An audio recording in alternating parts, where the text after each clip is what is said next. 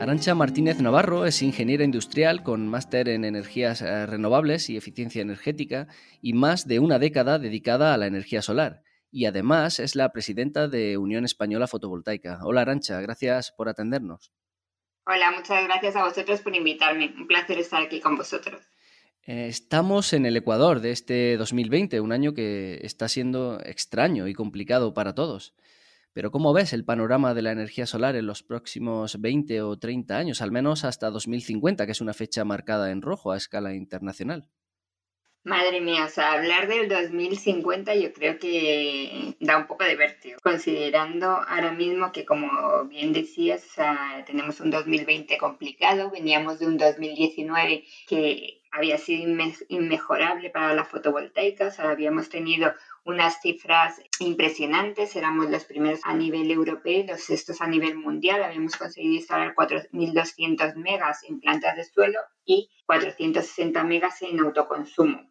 El 2020 pensábamos que iba a ser más o menos igual. Ahora tenemos que ver cómo va a ir el 2020, que nosotros esperamos que se retome con total normalidad ahora, una vez que acabe el estado de alarma. Pero si me pides que te hable hasta el 2050, o sea, lo que tengo clarísimo es que el futuro es verde. O sea, está claro que esto ha venido para quedarse. O sea, la energía fotovoltaica es la energía ahora mismo más competitiva que hay y obviamente va a estar. Veo que es un futuro donde va a haber muchísimos más actores. O sea, ya yo creo que vamos a acabar con eh, las cuatro compañías que estaban controlando todo el mercado eléctrico, va a haber muchísimos más actores y otra cosa muy importante es que yo creo que el ciudadano va a ser mucho más protagonista. Podemos abandonar ya muchos mitos porque es recurrente el argumento de que la energía solar aún no es eh, lo suficientemente productiva para propiciar el cambio de modelo energético en España, ¿no? Eh, la energía fotovoltaica ahora mismo se ha visto que es una energía donde hay recurso que es la más competitiva, que está dejando atrás cualquier, cualquier otra tecnología ¿Qué nos falta? Eso sí, o sea, el, apuntamiento es lo que siempre, pues todo el mundo, es que claro, cuando no hay sol, vale, o sea, esto eh, yo tengo clarísimo que eh, se va a empezar a desarrollar todo el tema de baterías, todo el tema de hibridación, que eso lo único que nos falta para eso es que haya una legislación y desde UNEF estamos planteando todo esto, o sea, porque creemos que es lo único que falta para que la energía fotovoltaica sea totalmente la estrella de esto, de todo este cambio. Y, esta semana el gobierno sacó adelante, además, la ley de cambio climático y transición energética. Además, hace unos días la, Unión Española Fotovoltaica entregaba al Ministerio para la Transición Ecológica un informe con medidas pues, para que la energía fotovoltaica sea el motor de la industria nacional. ¿Cómo ven esta nueva ley y cuáles son esas medidas eh, que, que propone? Totalmente, o sea, nosotros lo que estamos viendo ahora mismo, o sea, es que el impacto que del COVID que ha tenido en España es brutal, todo el mundo está viendo que vive una crisis bastante importante y entonces nosotros hemos querido poner encima de la mesa unos datos que son bastante significativos, o sea, estamos hablando de que en 2019 el sector fotovoltaico había contribuido con los 60.000 empleos, que es algo bastante importante. Y estamos viendo que todavía no tenemos las cifras reales del 2019, pero sin embargo tenemos que la contribución que hizo en el 2018 al Producto Interior Bruto Nacional fueron de 5.000 millones. Tenemos un impacto en las exportaciones de 1.522 millones en un 2018, que repito que estábamos muy lejos de las cifras del 2019, del 2020 y de cómo va a ser de aquí hasta el 2030. Para eso les estamos proponiendo diferentes medidas y de las más importantes pensamos en reducción de plazos de tramitación. O sea, queremos que se simultaneen distintos trámites y dictámenes para que eh, podamos hacer la tramitación de las plantas sea un año en, vez de ahora como sean tres o cuatro años. No estamos pidiendo que se, que se quiten pasos, lo que estamos pidiendo es que se pueda hacer eh, la autorización administrativa mientras se está tramitando esta autorización administrativa con su declaración de impacto medioambiental y demás, se puede ir tramitando también una licencia de obra para que en el momento que se tenga esa autorización administrativa y se pueda empezar la obra, no que ahora mismo estamos hablando de unos plazos entre 6 y 8 meses. No tiene mucho sentido pensar eh, pues que en plantas grandes, por ejemplo, que se hagan en 4 o 5 meses, 6 meses, tengamos una tramitación de dos años o mucho menos en autoconsumo, ¿vale? En autoconsumo ya directamente lo que sí estamos pidiendo es que se quiten las licencias de obra y se haga una declaración responsable, porque son obras que igual tardan dos, tres días en hacer, si no tiene sentido que estén tramitando una licencia durante casi un año.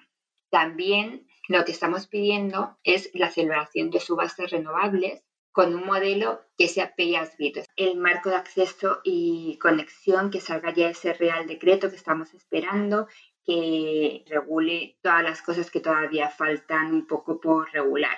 En el tema de autoconsumo, que se haga una reducción del término fijo de la factura, una innovación para el autoconsumo, que se hagan campañas que se concedan, una revisión del código técnico, la reforma de la ley propiedad horizontal, estamos poniendo bastante presión para que una vez que salgamos de la pandemia podamos recuperar cuanto antes y que la fotovoltaica se vea como un motor de recuperación de la economía.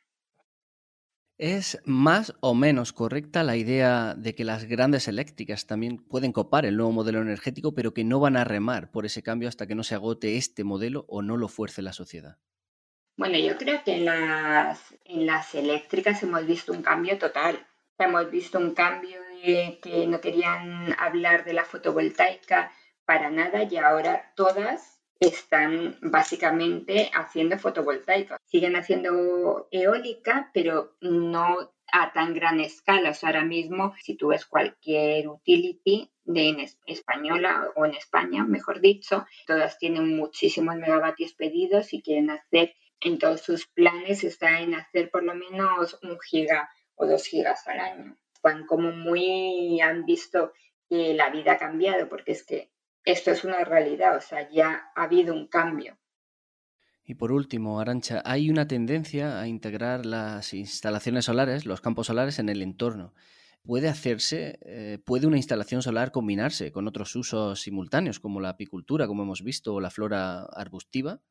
Nosotros eh, desde UNEF hemos puesto un documento de medidas para mejorar el medio ambiente, o sea, porque al final la energía fotovoltaica no solamente se trata de que evitemos emisiones del CO2, se trata de eh, que cuando dejemos este trozo de terreno, el terreno esté rehabilitado. Ahora mismo en la agricultura, por ejemplo, se utilizan muchísimos pesticidas, muchísimos productos que están empobreciendo. O sea, nosotros lo que eh, vamos a tratar es de mejorar el suelo una vez que nos vayamos. Lo que intentamos es respetar la flora y la fauna que haya. Se replantean la mayoría en las mayorías de las declaraciones de impacto medioambiental. Tienes que reforestar un trozo que quitas y mantenerlo durante toda la vida de la planta y luego esos árboles ya se quedan allí. Estamos dejando zonas para que haya comederos y bebederos de, especies que estén en, en, la zona. Obviamente todos los salvapájaros están puestos en todas las líneas, que al final claro que se puede, claro que se puede compaginar. Pues Arancha Martínez Navarro, presidenta de UNEF, Unión Española Fotovoltaica, gracias por estar en Hora Verde. Muchísimas gracias a vosotros, ha sido un placer.